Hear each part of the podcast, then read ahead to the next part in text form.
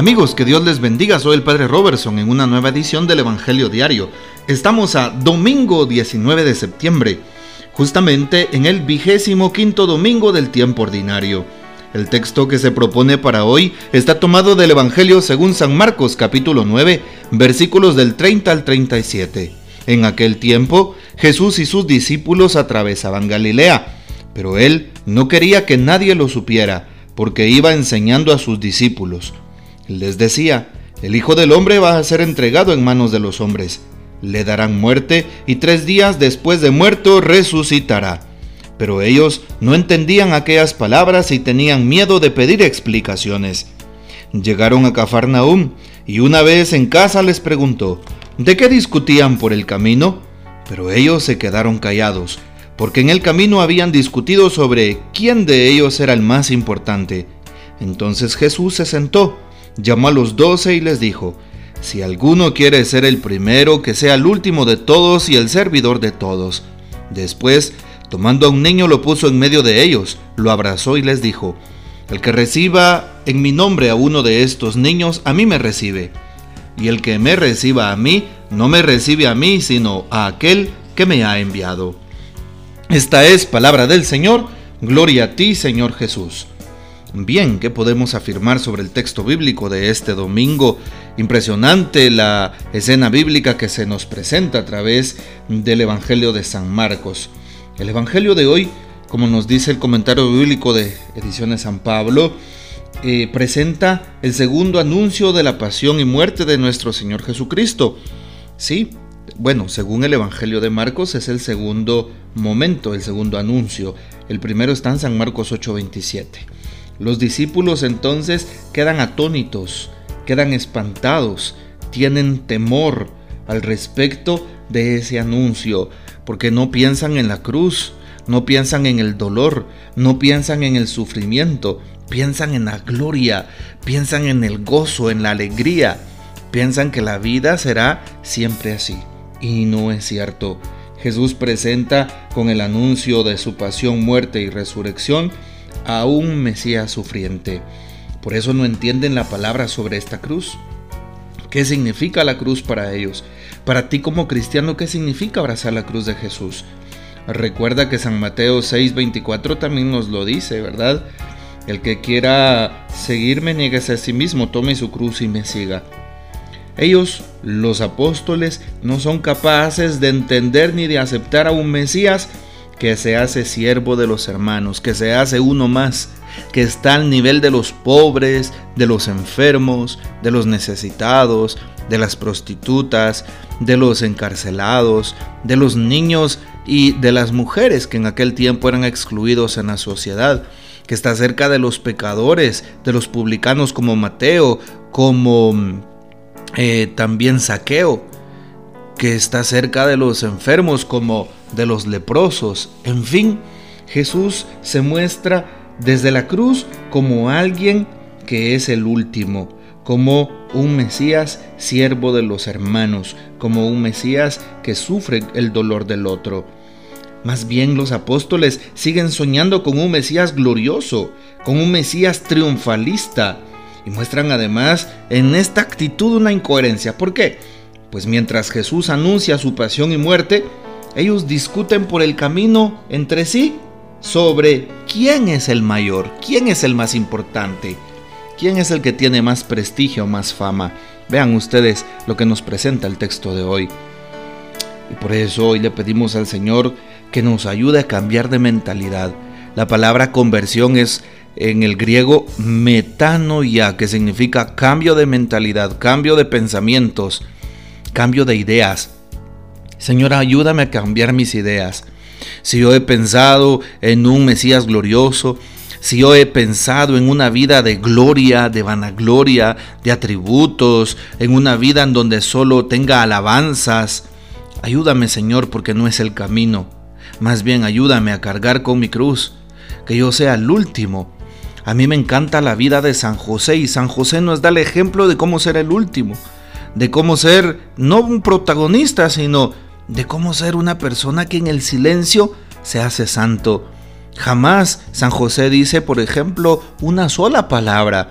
Jamás San José toma el protagonismo en la historia de Jesús y siendo esa su actitud, es uno de los hombres más grandes en la historia de la iglesia y de la salvación. Así es. Llama la atención pues la mentalidad de competición, de prestigio, esa manera de pensar eh, era característica de la sociedad romana, así es del imperio romano. Recordemos que los romanos tenían el dominio de aquellos pueblos de Galilea, así es, incluyendo pues, pues Palestina, Israel.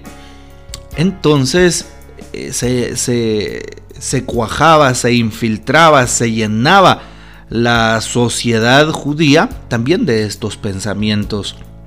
Pues ya se encuentra en esta pequeña comunidad sí que, que estaba empezando esta pequeña comunidad cristiana o esta comunidad de los apóstoles, ya se notaban estos pensamientos de grandeza, sí, de buscar aires de fama, de buscar fortuna, de buscar todo aquello que siempre eh, estaba por encima de los demás. Por eso aquí aparece el, contraste. Jesús se preocupa de ser Mesías siervo y ellos solo piensan en ser el mayor.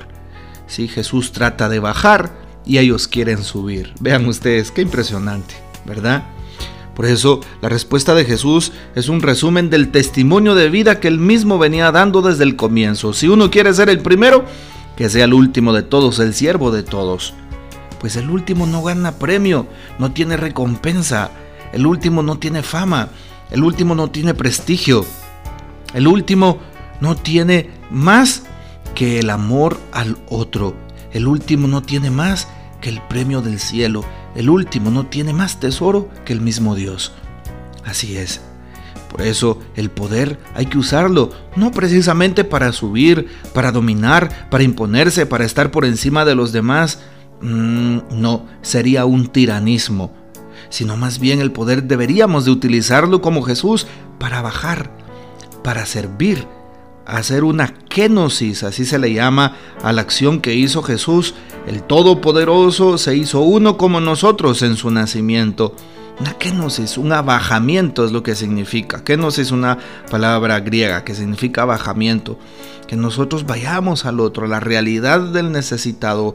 Y cualquier persona está necesitada. Cualquier persona no solo una persona en cuestiones materiales, sino también puede ser una persona en cuestiones espirituales. Por eso Jesús pone a un niño en medio de ellos. Recordemos que los niños eran personas excluidas en aquel momento de la historia. Una persona que solo piensa en subir y en dominar no prestaría atención en, sino tal vez en algo mínimo a los más pequeños, a los desposeídos, a los vulnerables, a los últimos del reino de Dios. Jesús por eso lo invierte todo, invierte su manera de pensar, su manera de ser, su manera de obrar. Ya que el pueblo alababa a aquellos que eran ricos y que tenían tanto dominio porque pensaban que gozaban del favor de Dios, Jesús dice, no, yo me voy con los últimos, con los necesitados. El que recibe, por eso es que Jesús eh, eh, rechaza al joven rico cuando aquel no quiere dejarlo todo por el reino. El que recibe a uno de estos pequeños en mi nombre, dice la palabra de Dios hoy, a mí me recibe. Quien me recibe a mí, recibe a aquel que me ha enviado. Bueno, pues hagámosle caso hoy a la palabra y pidámosle a Jesús que nos ayude a ser testigos de su misericordia. Así es. Eh, algo que llama la atención es que nosotros en la iglesia podemos tener también dificultades de entenderle a Jesús como aquellos apóstoles eh, pues no le entendieron qué significaba la cruz, el sacrificio, la entrega, el amor al prójimo. Así es. Y si nos preguntara hoy el Señor, eh, ¿de qué hablaban por el camino? ¿Qué estaban pensando? Y si nos preguntara a nosotros, ¿de qué estás hablando en tu vida? ¿Qué piensas en tu vida? Eh, pues a veces nos puede dar hasta pena o vergüenza confesarle a Jesús todo lo que estamos pasando o todo lo que estamos sintiendo, lo que estamos pensando o deseando. Sí, porque muchas veces podemos tener ambiciones que no son correctas, deseos impuros o deseos de vanagloria. Más bien eh, hemos aprendido, según la sociedad de hoy, a buscar los primeros lugares, a competir entre nosotros mismos y no a ser los últimos y no a ser los servidores. ¿sí? Bueno, para el mundo de hoy, una persona que sirve al prójimo es una persona tonta, es una persona que no tiene convicción. Para Jesús no, es todo lo contrario. Por eso pidámosle a Dios que nos ayude a ser fieles testigos de su amor y de su misericordia en el mundo que tanto nos necesita, pensando como Jesús, con humildad y sencillez, bajándose hacia el más necesitado y no con esas actitudes de ponderancia y prepotencia que tenían los apóstoles, pensando en quién era el más importante.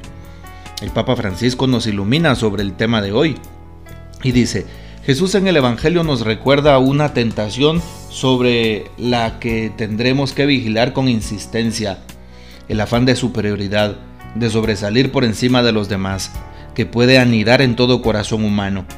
¿Cuál es el antídoto que propone Jesús cuando aparece ese afán en nuestro corazón o en el latir de una sociedad o de un país? Hacerse el último de todos y el servidor de todos. Estar allí donde nadie quiere ir, donde nada llega, en lo más distante de las periferias, y sirviendo, generando encuentro con los últimos, con los descartados. Si el poder se decidiera por eso, si permitiéramos que el Evangelio de Jesucristo llegara a lo hondo de nuestras vidas, entonces sí sería una realidad la globalización de la solidaridad. Mientras en el mundo, especialmente en algunos países, reaparecen diversas formas de guerras y enfrentamientos, los cristianos insistimos en nuestra propuesta de reconocer al otro, de sanar las heridas, de construir puentes, de estrechar lazos y de ayudarnos mutuamente a llevar las cargas. Gálatas 6.2. Esto lo manifestó el Papa el 23 de septiembre del año 2018, parafraseando a la encíclica Evangelii Gaudium de su autoría número 67. Qué importante entonces lo que el Papa Francisco nos dice y nos hace un hermoso resumen del Evangelio. Aprendamos a globalizar el amor, la caridad, la misericordia, la solidaridad. Así es. Bueno, pues pidámosle al Señor que desde nuestro dolor, nuestro sufrimiento, nuestra humildad y nuestra sencillez le respondamos. Así nos vamos a santificar si estás pasando por problemas, tribulaciones, cansancios, por crisis, por temores, por angustias, incluso estás pasando por tentaciones o trampas del enemigo, hoy Jesús te invita a que lo ofrezcas, a que lo tomes con serenidad, a que lo invoques a Él. Él va a estar allí contigo, nunca te va a abandonar. Siempre el Señor nos tiende la mano y nos proveerá de lo que más necesitamos. Ojo, pero eso sí, el Señor nos pide cargar la cruz. Sí, el Señor no nos pide solo vanaglorias. No, no, el Señor no quiere que busquemos reconocimientos en este mundo, más bien que busquemos su reconocimiento. ¿Y cómo obtenemos el reconocimiento del mundo? Siendo los primeros, teniendo más títulos, eh, tratando de imponernos por encima del prójimo, eh, no haciéndole caso a aquel que sufre, sino viendo nuestros propios intereses. ¿Y cómo ganamos indulgencias o cómo eh, nos acercamos a Dios, pues siendo los últimos, siendo los servidores, siendo con sinceridad aquellos que aman en todo momento y con un amor como el de Cristo Jesús con radicalidad. No se te olvide ir hoy a la Santa Eucaristía o por lo menos participar a través de los medios de comunicación. Que el Señor nos bendiga, nuestra Madre Santísima nos guarde y gocemos de la fiel custodia de San José. Hasta mañana y bendecido domingo.